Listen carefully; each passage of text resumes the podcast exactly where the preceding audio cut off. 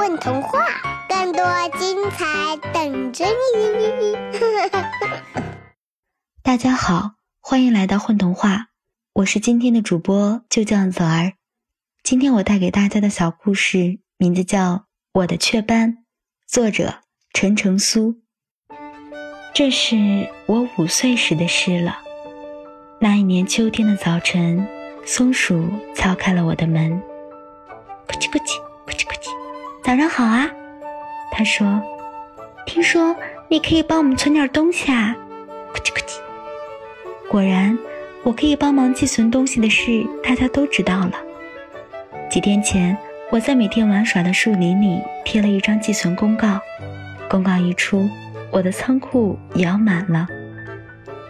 秋天真是我最忙的时候，无数的候鸟南飞，数不清的动物们准备冬眠。大家真是有许多带不走的东西啊，要存到我这里。松鼠第一个找来，他想让我帮他存一筐好吃的果子。蜗牛也找到了我，他想存一支夏天的玫瑰。他小心地将玫瑰交给我，说那是为一个生日在冬天的朋友准备的礼物。一个清风徐徐的夜里，月亮找到了我。他想存一点秋天的月光。一只小燕子飞来，想存一件碎花裙子。他说：“这是我搭窝的那个院子里几个小孩子采来野花儿，一起为我做的。”午后，一个脸被晒得红彤彤的小女孩来了。她说：“我手里捧着一颗星星，你能帮我保存吗？这是我在河边捡来的宝贝，嗯，要轻拿轻放啊。”蚂蚁们也来了，它们齐心协力地搬了一大颗糖。麻雀留下了一颗种子，蜻蜓存了一双翅膀。我的仓库慢慢变满了，盒子满了，所有的口袋都满了。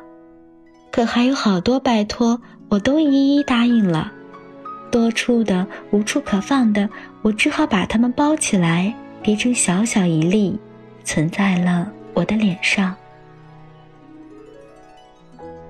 春去秋来，寒来暑往，时间悄悄地溜过树梢，又欢呼着漫过田野。它把叶子变红又变绿，把我的头发变短又变长。我存放了许多的宝贝，有的被拿走了。有的却再也无人认领了。我的仓库空了又满，我的脸上却依然存着星星与月光。也许松鼠找到了新的果子，蜗牛也忘了那朵玫瑰。那个抱着星星的小姑娘，如今在哪里呢？那颗被她叫做星星的小石头，她还记得吗？可我还记得五岁时的约定，要把他们的宝贝好好珍藏。啊，除了那颗被我偷吃了一半的蚂蚁的糖，那些野花野果、星星月光，放了一年又一年，变成了我的雀斑，在阳光下晃啊晃。我想慢慢的走，轻轻的晃。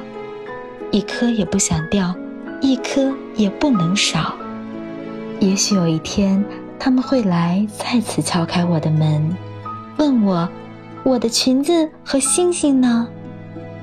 他们看到我的雀斑，一定会想起我五岁时的样子。我又怎么会忘记那一个个的约定呢？